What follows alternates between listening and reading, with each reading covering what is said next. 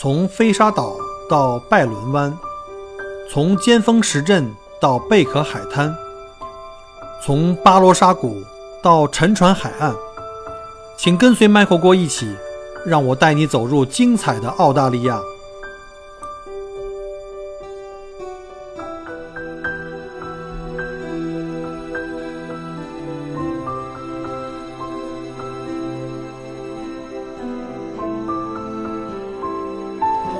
各位亲爱的听友，大家好，欢迎再次收听麦克过聊澳洲啊！今天是啊墨尔本时间二零二零年的二月二十四号六点二十三分，呃，今天呢是中国农历的一个重要的节庆啊，就是叫二月二龙抬头，呃，所以呢，我们今天这节目呢，我们也讨吉利啊，扣一下题啊，我们今天来聊一下什么呢？就是来聊一下龙虾啊，这个舌头有点长，今儿我们来聊一下龙虾。呃，春节期间啊，就是这个冠状病毒的这个情况，大家也都很清楚啊，把大家都关在家里，不得出门。呃，在中国呢，我相信各大餐厅啊，之前预定的什么年夜饭啊，各种的聚餐啊，也都纷纷取消了。然后餐馆也都是这个主动的，或者是被政府要求啊，建议这个歇业歇客了。那往年在春节这个时间段，正好是餐饮业啊，包括像我们旅游业也是最忙碌的、繁忙的季节。那这个新春佳节少不了各种的聚啊，家里聚、外面聚，各种的局啊，喝酒啊，聊天啊，对吧？拜年啊，串门啊，结果到今年全都泡汤了。但是这个说过来，跟我们澳洲有啥关系呢？当然有关系啊！你慢慢听我说，因为常年坐镇尤其祖国啊各式宴请 C 位的这个澳龙君啊，大家知道吧？澳洲龙虾哈，我们简略叫澳龙。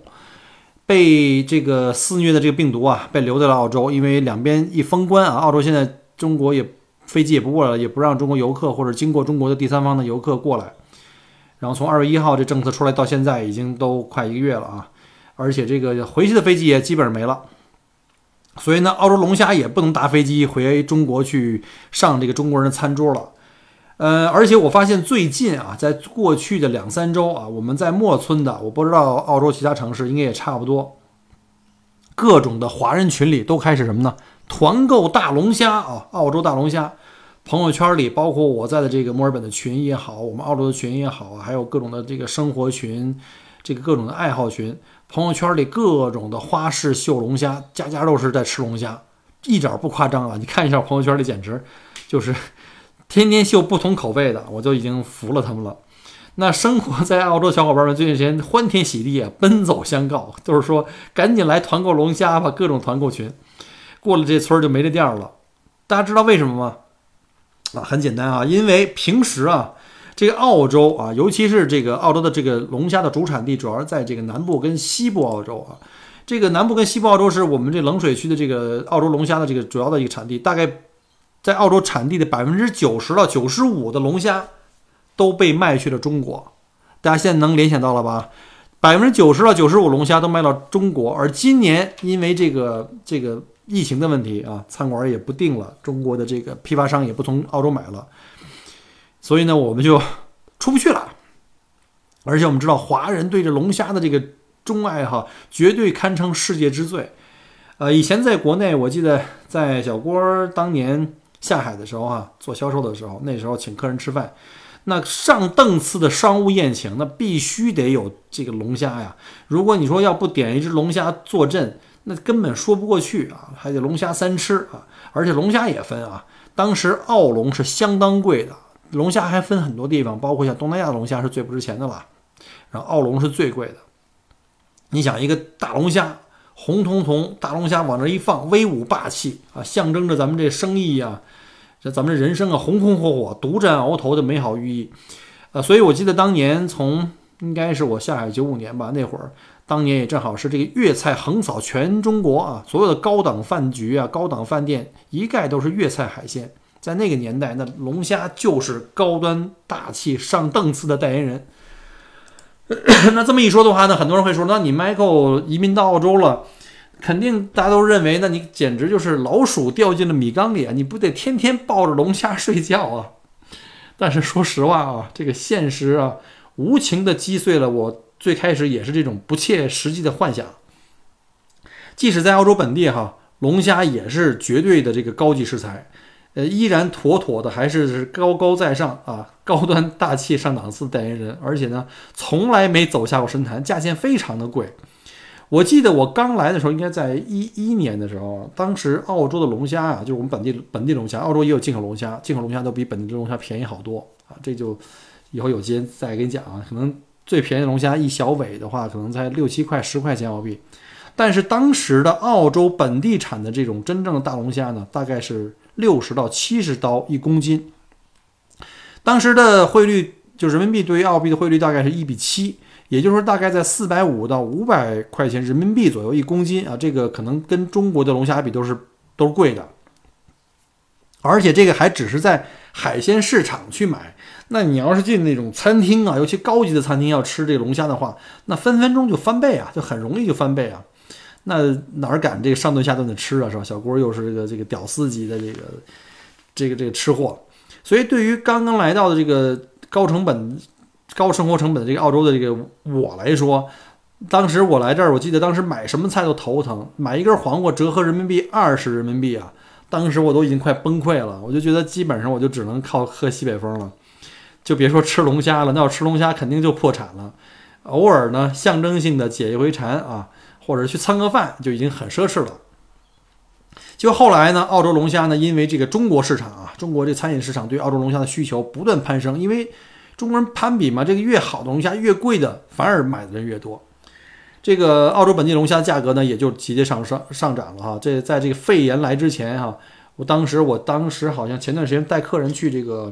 Springwell，当时已经是墨尔本来说比较便宜的一个海鲜市场的聚集区啊。当时那是越越南人区嘛。当时我们去看的时候，呃，澳龙啊，就是这个本土龙虾，大概在一百二十到一百三十澳币每公斤左右。当然我们这是按公斤算的啊。一百二到一百三澳币每公斤左右，这还是比较普通的。它还按照这个尺寸还有价格还有这个不同。那因为热爱这个美食的中国人把龙虾的这个都高价买走了，所以在澳洲也很少，我们就也涨价了。物以稀为贵嘛，这个本来这个市场就是供求关系。所以你说本来这澳洲在澳洲龙虾在本地就已经很贵了，一下子翻一倍以上，那在澳洲就更成为小郭这种屌丝吃不起的食材了。啊，所以呢，这次这个病毒一搅和，龙虾出不去了，没了销路了。因为之前讲过，百分之九十都被中国人买走了，所以出不去了怎么办呢？对吧？怎么办呢？那只能在本地卖了，所有才有了这个，所以才有了我们这澳洲小伙伴们可以欢天喜地吃龙虾的这个盛大场面。在这场疫情里面，我们看本地的这个同胞们啊，可能把这过去这十几年的龙虾都给吃都给吃出来了。啊，一方面呢，也是确实在帮助本地的海鲜这个出口商们渡过难关啊。他们这个价钱确实也不贵，又回到了当年的那个价钱，因为没有海关啊，没有这个运输的成本，没有没有这个税呀，没有这个这个保险啊，所以我们在本地的话就可以用批发价去吃这个海鲜，啊，大家可以吃比较平价的高级食材，这不是也是一举两得吗？也又能帮了本地这个龙虾的这个这个这个出口商。呃，我在澳洲接待国内来的朋友的时候，当时很多人就反映说，你们这个澳洲龙虾呀，这个身份高贵，价格不菲啊。这同为这个美，就是龙虾的这个，我们在美国知道的有一种叫波士顿龙虾啊，说那个人家在美国吃龙虾就特便宜，每个人没多少钱啊，就就就能吃了。大家都是龙虾呀，你说澳龙为什么要比这个美国这个波士顿龙虾要贵那么多呢？这这个今天啊，就想利用这机会呢，跟大家聊一下关于澳洲的大龙虾的一些前世今生啊。在这个正式介绍以前啊，咱先学学英语啊，就把这龙虾啊，先来学一学怎么个叫法。我们先看三个单词，第一个大家都很熟悉哈，叫 lobster 啊，lobster。呃，第二个呢叫 rock lobster，叫盐龙虾。第三个叫 crayfish 啊，crayfish。那这三个词儿到底是啥意思啊？在澳大利亚本土来说，本地人其实对他们来说，这三个词儿是一个东西，就是指澳洲本土龙虾。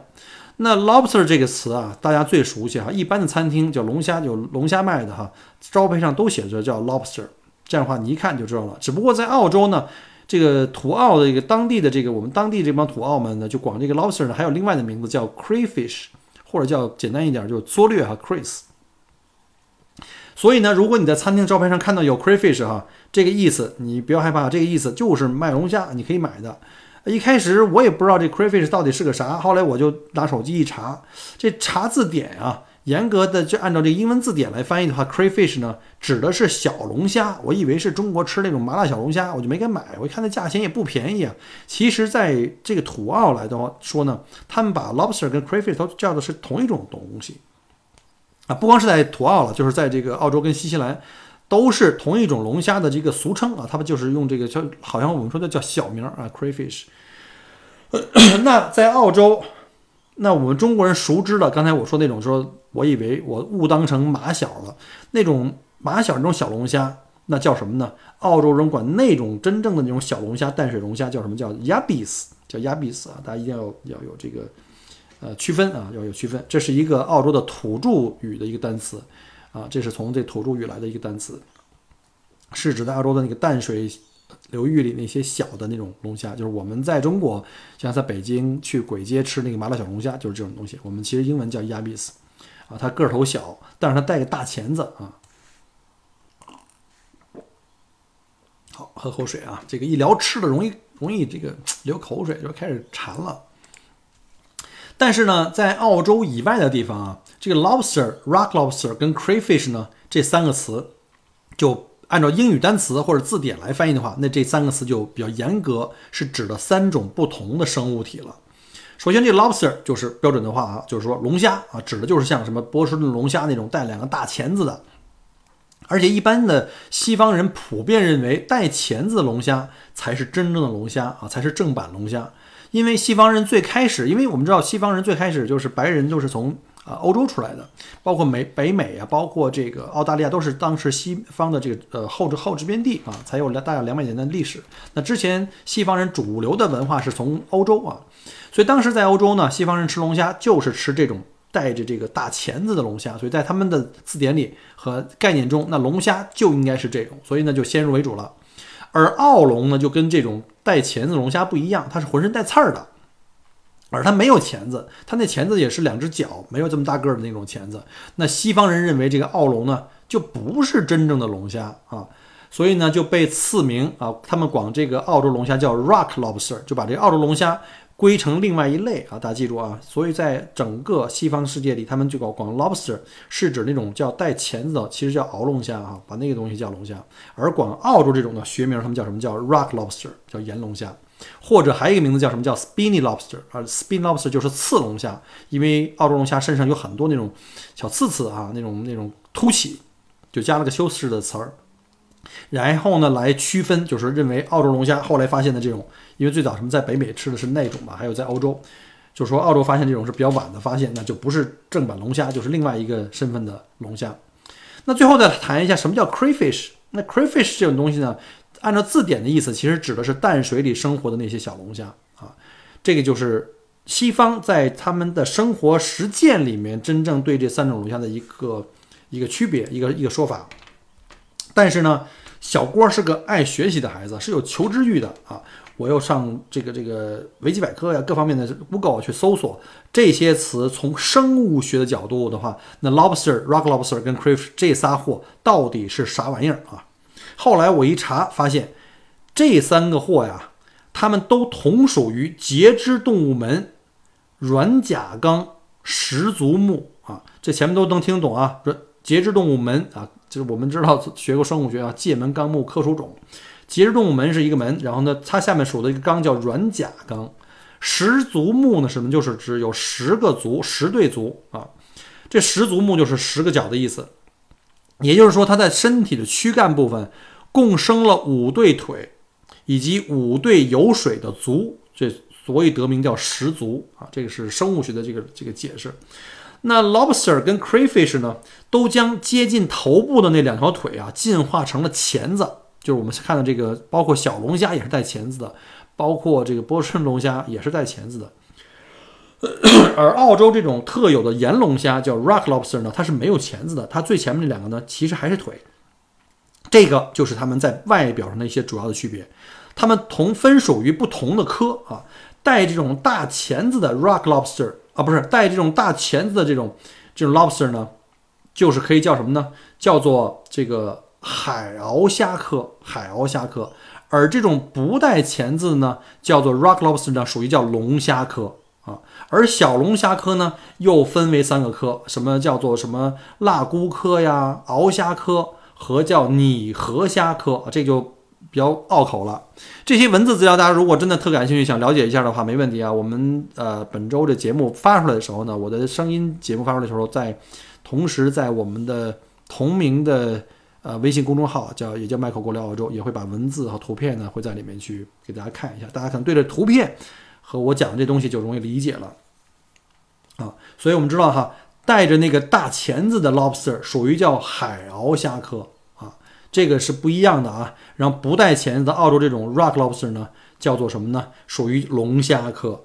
所以说，如果说从正经的生物学的这个分类角度上看的话，其实澳洲的盐龙虾才能是真正的根正苗红的龙虾科，那才是真正的龙虾本体本体虾啊。而那个我们在北半球常吃那些。那些带钳子的，像这个波士顿龙虾，其实就属于是海鳌虾科，这是不一样的啊。所以从名字上看的话，其实澳洲这个更像是龙虾，应该更加证明。所以呢，从今天开始啊，小郭原来说过我是给墨尔本代言的，给墨尔本旅游代言的。但是呢，从今天开始，我要开始到处奔走相告啊，开始正式为澳龙证明，替澳龙代言，顺便还带胡椒啊、五香粉呢，对吧？咱们就可以烧烤个龙虾吃。这个又又又馋了，我看喝口水压一压。澳大利亚这个东部啊、南部以及这个西部海域啊都有龙虾出产，但是最多的啊最大的产地是在西澳，产量也最多。大家如果去西澳旅游啊，从珀斯向北啊，有一个专门的一个网红景点啊，就龙虾工厂。所以呢，有机会的话一定要去那儿去试试这个龙虾。那西澳大利亚的这个海水啊比较清凉洁净，我们知道那边是在靠近印度洋。然后海岸线的得天独厚，龙虾的个头又肥又大啊，身肥肉美，是龙虾中的大胖子啊，口感呢又这个鲜爽香甜啊，非常受中国人的追捧。这几年啊，几乎所有的西澳龙虾都被出口到了中国，那有很多这个龙虾的这个养殖啊，或者是这个捕捞的这个公司。我记得好像在西澳，我有个同行也是在做这龙虾的项目，就是去那儿的话可以去龙虾工厂参观，可以去吃龙虾啊。大家如果有兴趣的话，我可以把它介绍给大家。这个最后龙虾到了中国以后，就成为我们中国人啊特别追捧这个海鲜的这个 C 位啊。每年啊，在西澳这边的产的龙虾呢，大概有六千多吨被出口到中国，相当于多少呢？相当于一千多头大象的重量，相当厉害了。前面我说过了啊，差不多百分之九十到九十五的西澳龙虾被出口到了中国。中国人这种吃光全世界的劲儿啊，真的说实话挺厉害的，了不起。作为同作为一个中国人啊，小姑那是相当的自豪啊。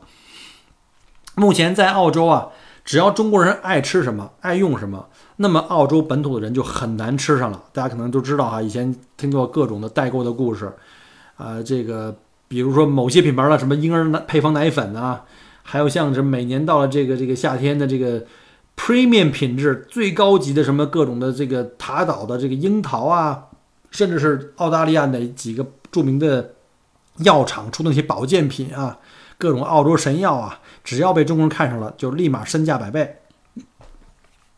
各路代购都往回买。呃，那么为什么说澳洲龙虾要比美国波士龙虾贵那么多？这是好多人都给我反映过，说我们在这个中国吃澳洲龙虾就比美国龙虾贵好多，到了澳洲怎么到了本土还那么贵啊？这人家怎么就在美国那就物美价又廉呢？所以呢？我们要对比的话呢，我们要再反过来再讲一下这个，呃，介绍一下这个波士顿的龙虾。波士顿龙虾其实是这样，是一个是一个呃，怎么说是一个误解啊？以讹传讹。其实波士顿本身不产龙虾，大家记住哈，不产龙虾。就好像我们有个梗，中国人有梗什么呢？就是扬州没有扬州炒饭是一个意思。那之所以呢被叫成波士顿龙虾，是因为波士顿这个城市，它以前是个重要的一个海港城市啊。我们原来学过历史，知道哈，这波士顿清查事件，当时欧洲人到达美国登陆，波士顿是个很大的港，不管移民还是这个货运哈。啊，这扯远了啊，就是波士顿是个很大的一个进出港，而附近呢，这个缅因州呢产龙虾啊，加拿大呢也会产一部分龙虾。而且他们往往都是通过就近啊，通过当时波士顿这个大的港口运往这个全世界各地啊中转。所以呢，当时我们有很多做海鲜产品的华人啊，从这个美国去买龙虾，都是从波士顿去买，所以他们就习惯的习惯说了，就是就约定俗成，就把这儿出货的龙虾叫做波士顿龙虾啊，行话叫波龙啊，实际上这个是不产龙虾的，在这地方叫缅因的龙虾。那波士顿龙虾的这个正式的名称叫什么呢？叫美洲鳌龙虾啊，或者叫美洲龙虾。美洲龙虾生长在北美洲广阔的冰冷海域里面。加拿大其实同样也盛产这种龙虾，呃，不过呢，这种龙虾在加拿大呢就被叫成叫加拿大龙虾了。而在美国呢，这种虾呢并不叫美国龙虾，而叫缅因龙虾。所以大家知道了哈，因为缅因州才是盛产这种龙虾的这个这个地点。从产量上讲的话呢，这个波士顿龙虾啊或者叫缅因龙虾啊，远远大于澳洲的这个澳龙啊，所以大家这知道为什么这个价钱差好多。二零一六年啊，单单美国缅因州的这个波士顿龙虾这捕捞量就达到了六万多吨，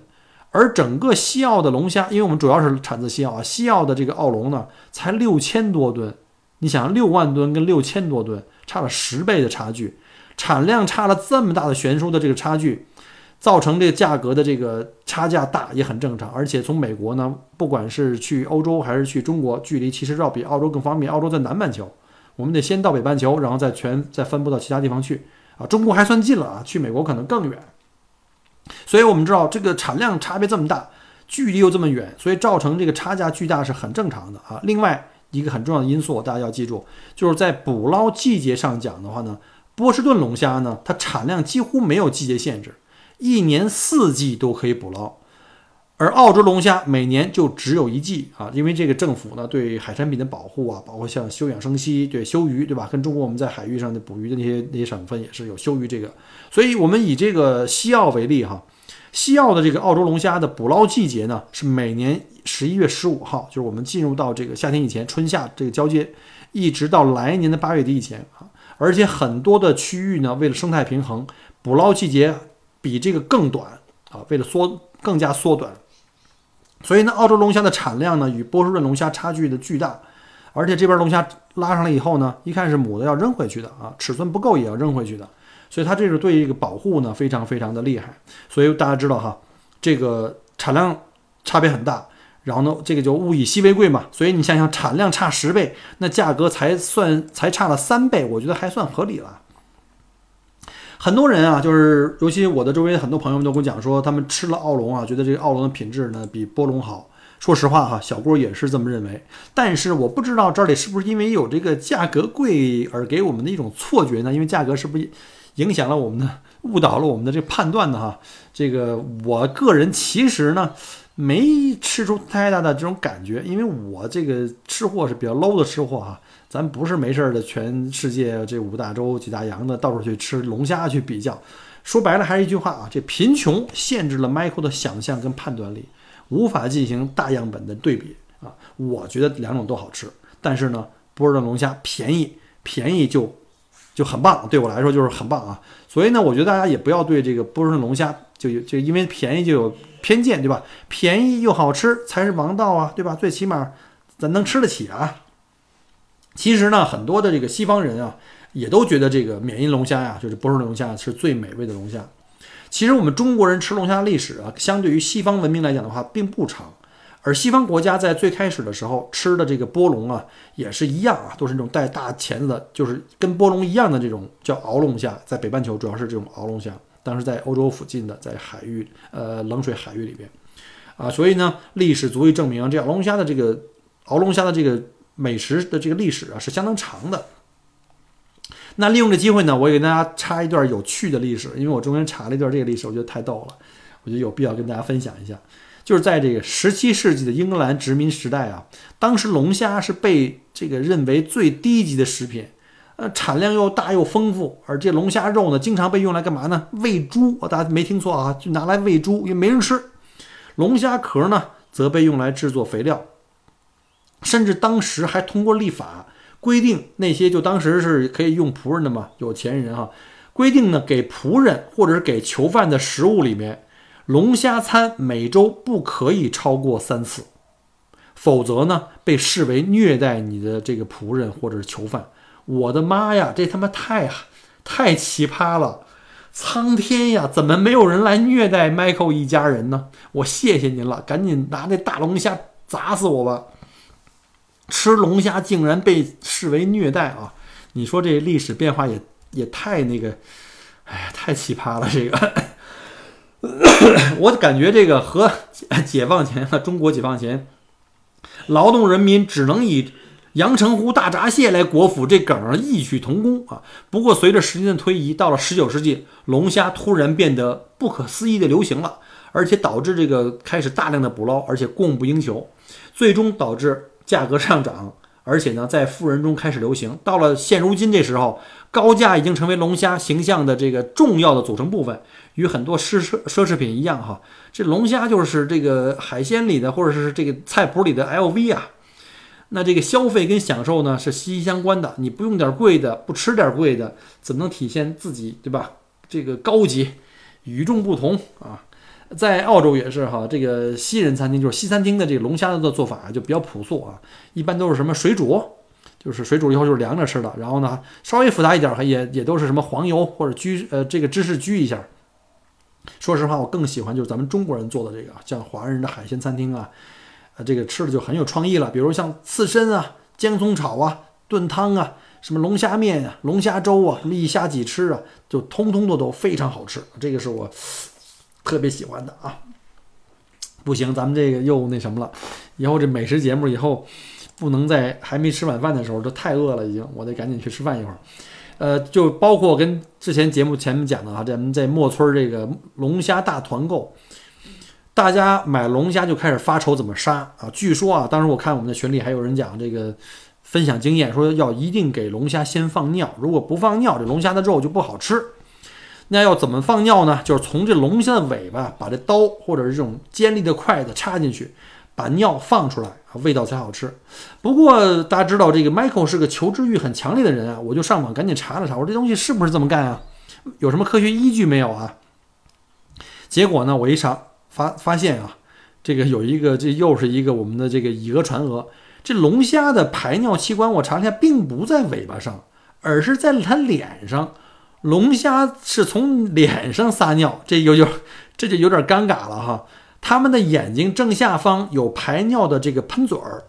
龙虾们无论是打架呀，还是交配啊，它们往往都是会先在彼此脸上先互相撒尿啊，作为这个交流的一种方式。这个太奇葩了，这个就动不动就就一言不合就撒尿。那大家在群里分享那什么给龙虾放尿又放的是啥呢？其实呢，我又查了一下啊，到底在后面放尿放的不是尿。据说呀，这龙虾的血液呢是无色透明的，所以呢，估计大家所谓的这个放尿操作，实际上是在放血啊。所以说这世界真奇妙啊，龙虾呢就更奇怪了。这个说到杀龙虾，我是真的不太敢，因为我这个从小就是这个手无缚鸡之力啊，也不敢这个对活物进行杀生，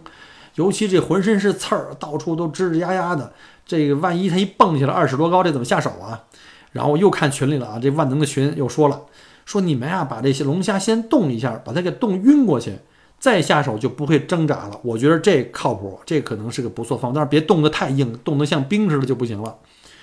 而且说起这个。宰杀动物啊，还给大家提个醒啊！之前我们好像记得是两三年以前，这个有新闻就播出来了啊，说悉尼啊有一家海产店，就是因为宰杀这个龙虾，被旁边路过的这个这个游客呀，还是这个当地的这个居民啊给举报了。结果呢，就是举报什么呢？举报就是他手段非常残忍，让这个龙虾在这个挣扎中死去。呃，因为我们知道，澳洲在一九九七年的时候就已经把甲壳类动物列入了防止虐待动物保护法中，它已经进进入到这个保护清单里面去了。由于这家店的员工啊，在宰杀龙虾的时候没有采取任何试图缓解龙虾痛苦的措施，所以这家店依法被罚款一千五百澳币。大家听一听啊，你吃它可以，但是不能虐待它。这够奇葩的吧？这相当奇葩了啊！所以大家知道，不是说我想吃的怎么杀都行，一定要用最短、最快、最没有痛苦对这个动物没有痛苦的方式。所以呢，小郭是实在不敢，我是从来没试过。这个科学家们研究过有关像龙虾这种生物哈，其实它们能否真的感受到疼痛，到目前为止还没有一个科学的定论啊。虽然龙虾对突然的一些刺激啊会有一些反应，比如说把它放到沸水里，它尾巴肯定会摆动嘛，它烫嘛，对吧？但是目前理论上，它们不具备像人类或其他这个高等的这种哺乳类的动物能使它们处理疼痛的这么复杂的一个大脑，所以呢。也许龙虾它可能根本就不知道疼痛是个什么感觉，啊，但有的老外说呀，说据说这龙虾呀，把它放到这沸水里煮的时候，它会尖叫，呃，叫的那个惨，肯定是因为特别疼。但是呢，科学家们又说了，科学家怎么说的？科学家说了啊，这龙虾呀根本不会痛苦的尖叫，因为它们根本没有声带这种器官，因此呢，它们实际上是无法叫的。大多数人听到的所谓它在锅里那种滋滋的声音啊，其实呢是因为空气被锅里的这水加热了以后呢，气体膨胀，然后从嘴到胃这个过程中，这个管管路中释放出来这种气压所带出的这个声音啊。不过咱们不管这龙虾会不会疼，会不会叫，我还是不敢这个杀龙虾。虽然说我能吃啊，但是这个还是不敢，就是杀什么一般的活物我都不敢。所以呢，我要么就是选择在超市里买那种已经被杀好的啊，收拾好的这龙虾头已经去掉的这种龙虾尾，回家自己做龙虾吃；要么就直接图省事儿，去餐厅让大师傅做好美味的龙虾啊，就这种粤菜海鲜啊。那讲到这儿呢，我呢节目是把这个龙虾这故事基本讲完了，但是呢，因为我之前因为搜了好多的关于龙虾的一些信息，我想在这儿呢也别浪费啊，跟大家来在节目。正式结束以前，来分享一下我找到的一些其他关于龙虾的小趣闻。啊，第一，我们来看一下哈，一个叫什么呢？这个趣闻它有意思，叫做尤其像雌龙虾，雌龙虾有个说法叫什么？叫先脱衣服再交配。哎，大家听这有没有熟？是不是觉得很觉得很亲切？对呀，先脱衣服嘛，再再交配，大家都很熟啊。这成年人都在笑啊，你们不要笑，你们想歪了，都去转身面壁十五分钟。其实呢，这事儿非常的正能量啊！这个你们不要想歪啊。为了成长啊，龙虾这种生物它必须得脱壳，脱壳之后才能长个。而雌龙虾呢，会选择在这个它脱壳的这个脆弱的时期去交配，所以才有了先脱衣服再交配的一说。是不是想歪了？对吧？别笑，我跟你说，就说你呢，看别人干嘛？这个雌龙虾很聪明啊，它这个。这个与雄龙虾在待在一起的有大概十天到十四天的时间，它利用这个时间呢，跟雄龙虾在一起的话，它正好脱了壳，便于交配，而且它这时候它最脆弱，有雄龙虾在它旁边保护它，哎，这不是一举两得吗？而直到它这个这个交配期的完成了，它的新壳也长出来了，它就可以呢独立了，可以保护自己，这样的话它就可以自由的离开了。而在这个期间里面呢，雄龙虾呢向雌龙虾提供了精子啊。这个具体细节不谈了哈，这个就雌龙虾呢就可以接受这个精子，而雌龙虾呢把这个精子呢带在身上，这个精子的寿命可以使用两年，多奇怪啊！然后它在两年期中呢不停的在产卵，然后呢给这些卵子呢在受精，而且这龙虾呀它也不是一夫一妻制的，你想它两年这精子能期待两年，它可能今天碰见隔壁老王了，明天碰见隔壁老李了，它身上这些的精子可以带的时间很长。啊，反正就可以长期使用吧，这个反正使用期超长的。所以呢，这个龙虾呢，它生下来的小宝宝们，我估计它也不知道是谁的。嗯，第二个呢，有有趣的关于龙虾，就是龙龙虾有两个胃，第一个长在它们的脑袋里面啊，这个就是这个胃里啊有一个特别奇怪的东西是什么呢？是长了好多牙齿，这是不是听起来太刺激了？它负责碾碎食物。那第二个胃呢，就紧接着第一个胃长到它后面，并且从头部延伸到了腹部。这个胃才是真正用来消化食物的。那所谓的第一个胃，不就是相当于人类或者我们这种高级哺乳类的嘴吗？对吧？这个东西是很有趣的。第三个点呢，就是也是挺需要了解的，就是龙虾的钳子啊，主要指这种鳌龙虾，比如像波士顿这种龙虾，它的钳子力量超大。可以施加一百磅的压力，那是什么概念呢？就是一个成年的二十一磅的一个大龙虾呀，它的钳子的力量完全可以折断一个男人的手臂。所以嘛，小朋友们尤其要注意啊，不要贸然尝试跟这个成年龙虾掰腕子，好吧？要保护自己。第四个还有一个也特有趣，就是龙虾可以在紧急状态下，比如求生的时候，它可以像壁虎一样自断尾巴。把自己一部分的这个肢体分离，就比如说腿啊、脚啊、游足啊，可以脱离，然后呢就赶紧逃跑啊。等到下一次再脱壳的时候呢，又长出一条新的来，这听起来太厉害了。而且龙虾一生中啊，在如果它要有幸能长到它的寿命终点的话，它大概平均脱壳要二十到三十次。这说的可能是那种寿命比较长的波士顿龙虾啊，因为波士顿龙虾的寿命可以到到五十年这么长，所以你们吃到那种大龙虾那都是寿星，那就是很长的、很长寿的五十年了。而澳洲龙虾寿命相对比较短，大概在二十年左右。所以呢，大家你知道吗？二十年龙虾可能就要老去了，就算没有天敌，没有我们吃，它也就啊没了。所以呢，不能浪费啊！澳我们在澳洲的这个，尤其墨村的小伙伴们。最近时间，我们吃龙虾不仅仅是在帮助这个，帮助这个这个我们的龙虾的这个种植啊，或者是养殖，或者是这个这个出口商哈，我们也是不能够这个浪费食物啊。最后一个呢，就是关于这龙虾很残忍的一点了，就是龙虾会吞食自己的同类，如果遇到这个食物不足，他们会互相吃，他们自己好像也认为这事儿很正常，对吧？实际上呢，龙虾互相吞食的这个发生率啊，在科学家看来，在跟以前比的话，在逐渐上升。一些生物学家认为，这个气候变化，而全球海洋食物链在减少，是罪魁祸首。所以，我们人类啊，应该要尽量保护这个海洋资源啊。好，这个龙虾的故事呢，基本上就算是讲完了。然后呢？我就再讲点其他的啊，现在正好是这个春节后的一个开始，慢慢进入到这个低谷了。就旅游业，尤其是在这个疫情之后嘛，大家也都理解啊。小郭最近是比较闲，那闲的好处呢，不不好的地方太多了啊，没钱呀，不能吃龙虾呀，这就不讲了，这咱们咱就不哭穷了。呃，好的地方就是有时间多了可以多看书啊，多学习，多提高，然后呢。呃，我自己也要多听这个喜马拉雅，听了很多我们旅游界的的一些同行前辈们的一些节目，呃，包括听了很多其他国家的一些介绍当地的人文历史的一些节目，自自己也拓展一下这个这个眼界，同时也学习一下别的主播的一些这个这个成功的经验啊。另外一个呢，就可以很很多的时间可以准备和录制自己的节目啊。后面呢，呃，我也会继续再去呃加强我的这个公众号啊。呃，这个文字、图片方面的这个再追上来，因为我之前的节目呢语音比较多，但是很多文字稿呢，实际上我写完这文字稿就浪费了，因为没有用啊。后来呢，我就把那个我的公众号就改名，从这个墨尔本精品旅行改成到麦克郭聊澳洲同名的微信公众号，这样的话我可以把我的这个做的所有的文字稿加上图片呢，可以分享给大家，希望大家去陆续去这个关注一下啊。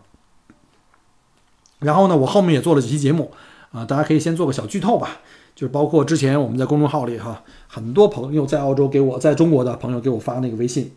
说你看这个澳洲，你看我们那边刚听说你们这个大火刚完啊，紧接着又什么什么几十万，这有说三十万、五十万、七十万、一百万的蝙蝠啊，蝙蝠入侵澳大利亚，澳洲面临着这个灭顶之灾，各种的这种抓眼球的这种标题啊，特可怕，听了以后就没法活了。这个其实啊。跟大家讲啊，造谣啊，就两个字，造谣。我呢会专门录一期节目跟大家讲为啥这是造谣。大家千万不要去看那些不负责任的公众号，像那种公众号直接拉黑啊，直接拉黑。有时间多看 Michael 我聊澳洲啊，那种公众号完全是骗点的啊。还有呢，就是毕竟是一个旅游的主播嘛，还是要把这个旅游的节目来给大家讲一下。就是我在本来计划了一九年要去澳洲大陆另外一条路线呢，去自己做一个。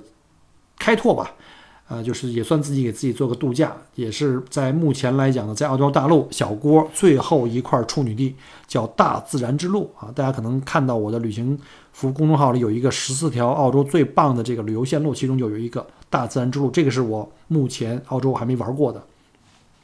我本来是想跟这个老婆孩子去年去，结果因为各种阴差阳错没去成。但是呢，这个行程既然已经做好了，一直在那儿放着，我就把它录成节目。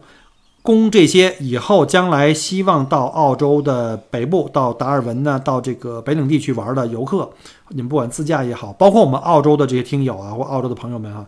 呃，甚至我们同行有很多同行也听我的节目。如果你们想去那边去玩，或者想带着客人那边去玩，建议大家可以去参考一下啊。呃，还有呢，就是俊俊同学呢，在这个一月底二月初已经开学了啊，我们就也都开始把他又开始每天开始早九晚五的这种接送的生活。然后可以利用这时间呢，来跟大家分享一下。我做了一期节目，就是呃，Michael 同学上学以后呢，到底这个澳洲的上学这个功效，读书要花多少钱？我把这个都给做了个很明细的一个账哈。买书啊，学费啊，各种的花费，我都给他列个名目，录了一期节目来给这个各位来分享一下。如果您感兴趣，想了解一下澳洲这个读书到底要花多少钱，孩子们这个每学期每学期要花多少钱啊，都可以这个呃听一下。然后呢，我还有更多的访谈节目，因为之前我发现啊，这个我讲旅游历史这块儿、人文这块儿好像点击量不大啊，但是一讲这个生活，澳洲的生活类的节目，尤其是这种嘉宾访谈。点击率明显比以前的若干期那些讲历史、讲文人文啊、讲旅游的要热门，所以呢，也有一些呃已有啊，就是移民澳洲的朋友们，或者是呃国内的听友，虽然可能没有移民的想法，但是想了解一下在澳洲的我们的华人是怎么生活、怎么留下来的，所以呢，我也呢呃慢慢在安排一些嘉宾访谈，比如说请请请一些专业人士来谈一谈这次疫情啊，澳洲政府这封关的举动。对我们在澳洲未来这个不管来留学呀，还是来移民有什么样想有什么影响，或者呢再请这个我另外一个搭档哈，就是原来我特别喜欢的澳洲一个旅游景点地就是塔斯马尼亚啊，请我们的搭档，我跟那个范培局已经约好了，在下周或者是在这个三月中以前吧，争取呢能够做一期这个跨地域的墨尔本跟这个霍巴特同时上线去录节目。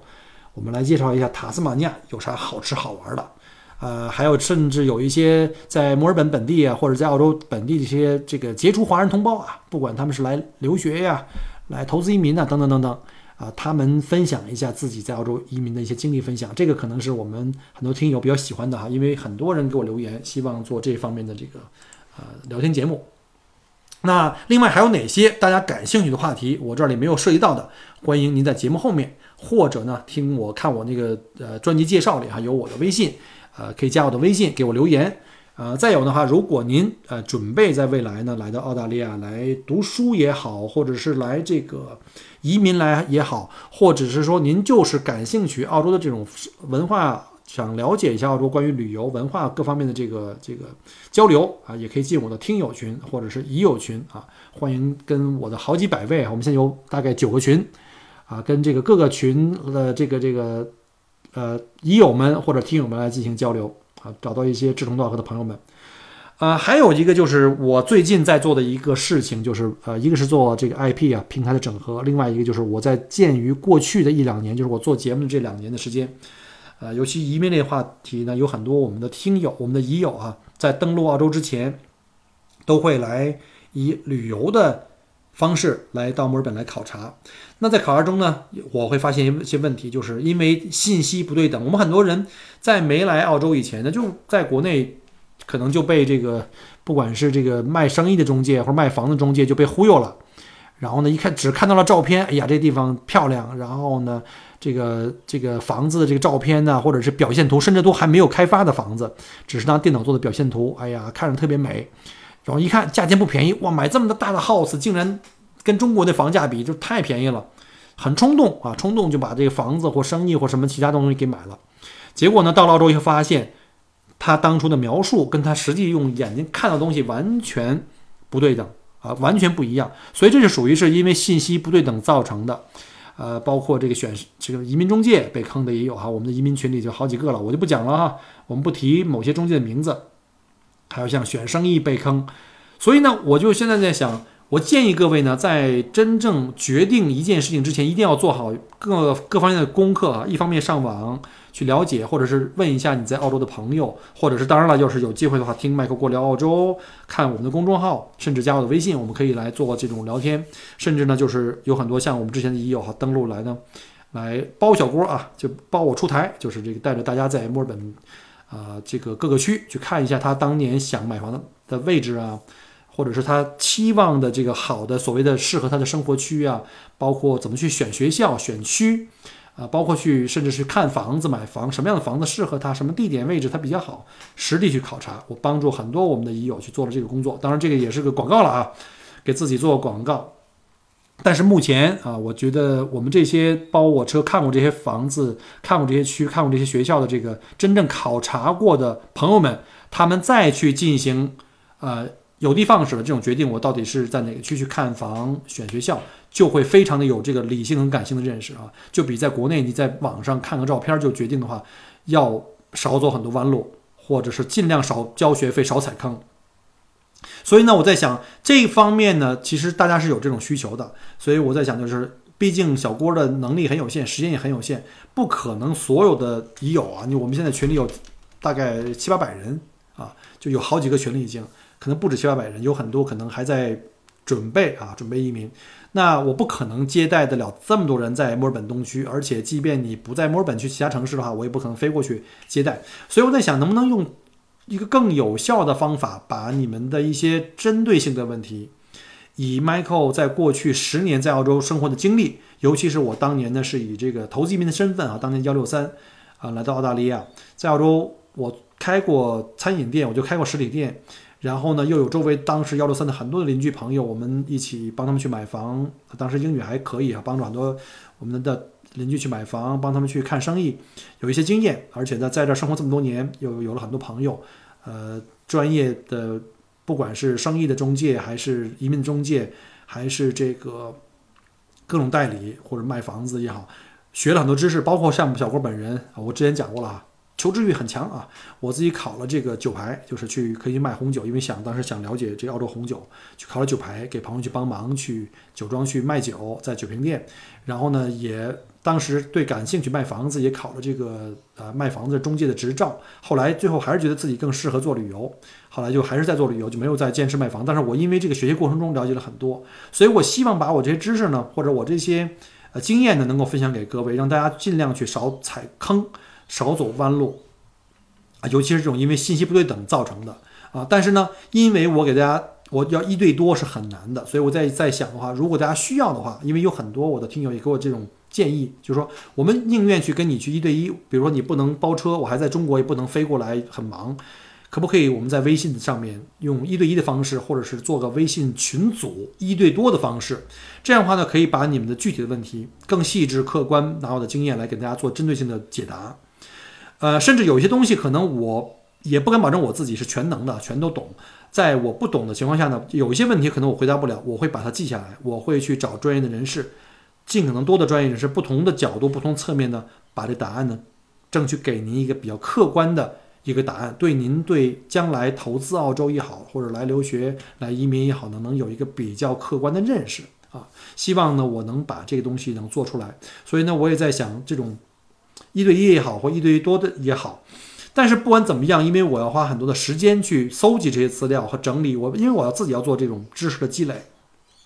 也要去花很多时间去总结这些经验，也要消费消耗很多的这个时间跟个人的这个精力，而这个服务呢，我相信呢是有有价值的。那有价值的东西就应该有一个合理的回报啊，就是像将的我说白了就是我们可以提供这种付费的一对一的服务，或者是一对多的服务，通过群组的方式，比如说付费进到一个咨询的群里面去，通过这个咨询的群来帮大家大家解释。如果你是投资移民的话，比如我们举例，你是要做贸易还是做实体店？做实体店有可能会有哪些坑？然后呢，我们去选店的时候要有哪些注意的问题啊？有哪些数字上的一些作假，我们要小心去避免。我们如何去看实际的实际的营业额？如何去点人头？那贸易的话有很多贸易的风险的东西，对吧？因为我们知道做贸易的话，有很多人就是做澳洲产品嘛，啊，什么红酒啊，就我们就就。不一一去讲了哈，这里有很多实际东西是可以去用的，甚至我们可以呢，请到一些拿到身份的一些顺利拿到身份的做，不管做实体店还是做这个做这个贸易的，呃，一些我们的有经验的益友来帮我们做这种讲座或者这种分享啊。所以呢，就是我们希望把这东西呢，作为一个有价值的东西，可以给大家提供这种服务。对你们来说的话呢，我们可以花很少的时间和精力和很少的这个学费。可以避免走到更远的一个弯路和可能更大的一个坑啊！我的这个身边就有朋友，因为这个之前被踩坑啊，买这个咖啡店啊，就是三十几万就扔扔进去了，基本上回不回收不了多少钱。我觉得这个是挺呃挺可怕的。就是如果我们能啊帮助各位做到说能够帮你们通过我们的经验指引的话，让你们绕过这些坑，可以尽可能短时间高效率的实现移民的这个梦想的话呢，我希望这个也是一个啊。很好的一个解决方案啊！反正总而言之呢，希望各位现在听我节目的这些，不管是对澳洲感兴趣的一些听友，将来可能是来澳洲只是来呃旅行啊，或者是呃这个想计划来澳洲留学或移民的这个啊朋友们啊，希望呢啊我的节目呢和我的这个新经验的分享的话呢，能够呈现给各位一个真正的澳大利亚啊。那因为时间关系哈，我今天这个节目就讲到这里了。那麦克郭在墨尔本，祝各位二月二龙抬头啊！一言不合就吃只龙虾，好吧？那我们今天就先到这里，祝各位晚安，我们下期再见，拜拜。很荣幸您的收听和关注，如果您喜欢我的节目，请您把它转发分享给您的朋友们，同时。也欢迎您线下跟我留言互动，除了喜马拉雅，也欢迎您加我的个人微信，并关注我的旅行服务公众号“墨尔本精品旅行”。我给大家准备了很多关于澳洲旅行的资讯和攻略，请您跟随我一道走入精彩的澳大利亚。